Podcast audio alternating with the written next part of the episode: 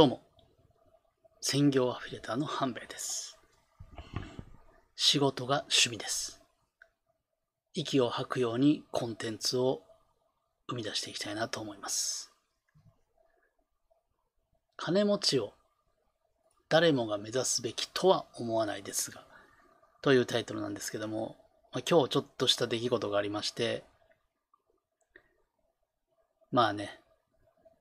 まあ、動画にしてみたいなと思いました。まあ今日はちょっとね、同級生と連絡してまして、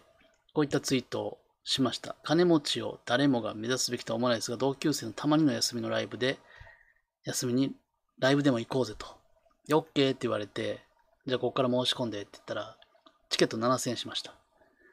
そして、うーんという結果、やっぱやめると言われました。これはまあちょっと悲しいというか、そこをケチるかみたいな感じでもやっとしました。まあ7000円決して安くはないんですが、まあその友人はあ飲食店に勤めておりまして、結構忙しいと。で、平日ぐらい休み、たまに会うぐらいで。まあ1年に数回ぐらいしか会わないんですけども、で、まあたまには飲みに行こうぜって話になった時に、ちょうどまあ、この友達とよく昔バンドをしてたんですけども、そのコピーしていたアーティストのライブが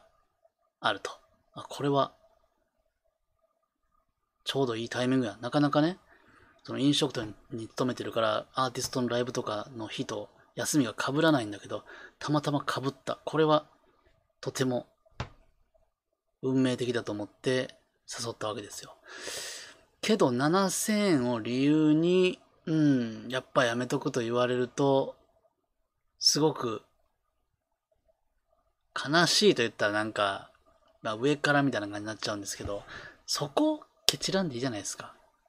と思ったんですよね。普通に2軒ぐらい飲みに行ったら7000円ぐらいするやんと。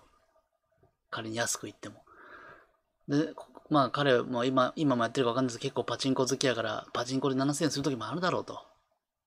そう考えたらライブぐらい行こうと。でも多分ちょっとお金に余裕がないことが時々あるので、まあ、今回は難しいという判断になったんでしょう。まあそういった人向けにちょっと私は、まあその友達に伝えるぐらいの気持ちで今回やってるんですけども、まあじゃあまあね、週に1時間、2週間に1時間でもいいから副業を始めてみようと。一度ね、この友達もそういう悩みがあって、あ副業をやりたいみたいな感じになって、じゃあゲーム実況でもやってみたらと。いいじゃん、いいじゃんってことで、まあうちに来て、ゲーム実況を一緒にやって、機材とかをちょっと上げたんですよね。ところが、それ以降、一回もやらずに、私の上げた、まあ、古いノートパソコンと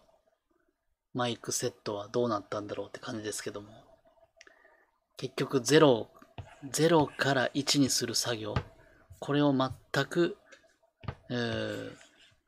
やっぱやれないんですよね。うん。で、彼はまあ、まあ一応飲食店で働いてて、えー、まあ結構長くて、でもやっぱちょっと安月給っぽくて、ただ、ただ安月給だからって他に移るとか転職するとかはあんまり考えてなさそうで、でもまあ今の仕事が好きだから満足してる感じなんですけども、うん。まあだからね、ぜひね、週に1時間、2週間に1時間でもいいから、副業始めてみましょうと。とにかく今何もしてない人、まあこのチャンネル見てくれてる人もいるかもしれないんですけども、まあブログでも YouTube でもインスタでも、セドリでも、まあクラウドワークスのライターでも何でもいいです。とにかく、やってみる。やってみると、新しい世界が広がると思います。たとえ1円も稼げなかったとしても、経験となり、で、また何かのきっかけで始めた時こそ成功したりするんで、で、月ね、100万じゃなくて、まあ、5000円、まあ、5000円だとライブチケット買えないけど、まあ、1万円でもいいじゃんかと。月1万円稼ぐね、ものを目標にね、何か一つね、やってみてはどうなんそしたら、たまにのね、休みで、ライブ行くとか飲みに行くとかいうのを、気にしなくできるじゃないですかと。なんか、薄い動画になってしまいましたが。思うんですね。だからね、とにかく、まだ何もやってない人、とにかく何か始めよう。今週末、1時間でいいから何か始めよう。そうすると、開けます。まあ僕も、そういう思いで、結構ね、やろうやろうしてと思ってやってなかった時期はあったんですよ。うん。まあ、各位私も、書くとこがなくなってきたけど、各位私も、えー、ほったらかしで、えー、月10万稼げる本みたいな、月10万稼ぐ方法みたいな本が売ってあって、はい。これを買って、一回その通りにやってみたんですよね。それがまあ、C ブロ無料ブログを作ったアフィリエイトだったんですよね。もちろん0から1はめっちゃ大変でした。0から1はめっちゃ大変でしたけど、まあ、とりあえず本の通りに毎週ちょこちょこやったら、結果、月3000円稼げるようになったんですよね。はい。で、これが、この世界面白いなってことで、専業になって現在に至ると。まあ、100万稼げたことももちろんありますし、法人化までしてしまいましたけども、そのようなことができるようになったりするので、まあもちろんね、すごいまあめっちゃ努力が必要なんですけど、まあそこまでいかなかったとしても、月1万稼ごうっていう目標を、副業でやろうっていう目標を、ぜひね、やることによって世界が広がると思います。本業に差し支えない程度でいいので、本当に。やってみましょう。まあ彼は、まあベースを担当してたんだから、まあ彼に向かって言う感じだけど、じゃあベースのコピー YouTube とか、まあそんなんポロッとやっただけじゃ確かにね、えー、稼げないかもしれんけど、いやでもね、結構マニアックな曲のベースラインとかをやっただけでも、検索結果に残るから、それがコツコツ積み重ねることだってあるわけですよ。あるいは彼は結構、いろいろ壮絶な人生を歩んでて、まああんまりプライベートなことなんで言えないですけど、まあ一時期野宿したこともあるような人なんで、あと、ネットワークビジネスアムウェイだっけ？なんかそういうのにもハマって結構金を取られたような経験もあるみたいなんで、まあそういうのをブログにまとめたり、YouTube にまとめたりするだけでも何かしら動きがあるだろうから、そういうのを少しずつやっていって、もちろん最初の1年は100円ぐらいしか稼げないかもしれんが、片手間だとね。でも2年目、3年目になってくると分かってくるから。何か開けてきて、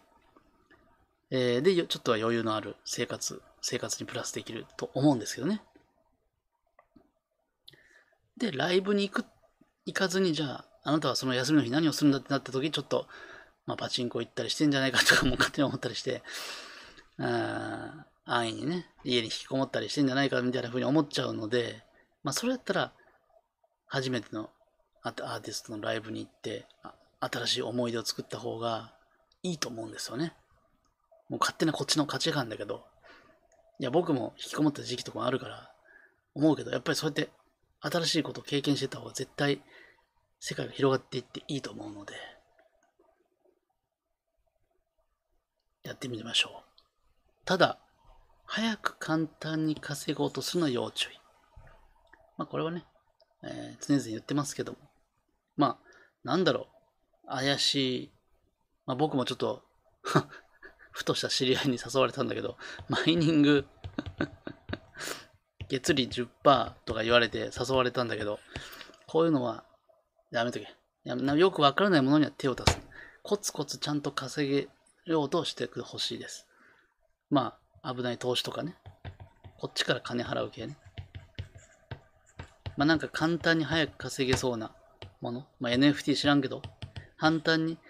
簡単に早く稼げそうなものには手を出してはいけません。よくわからないものを簡単に稼ごうと。もうそういうのも大体簡単に稼ごうとしてる、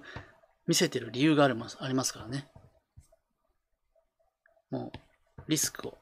リスクがめっちゃあるし、もしかしたら搾取するだけの詐欺かもしれんし、まあそういうものがあると思うので、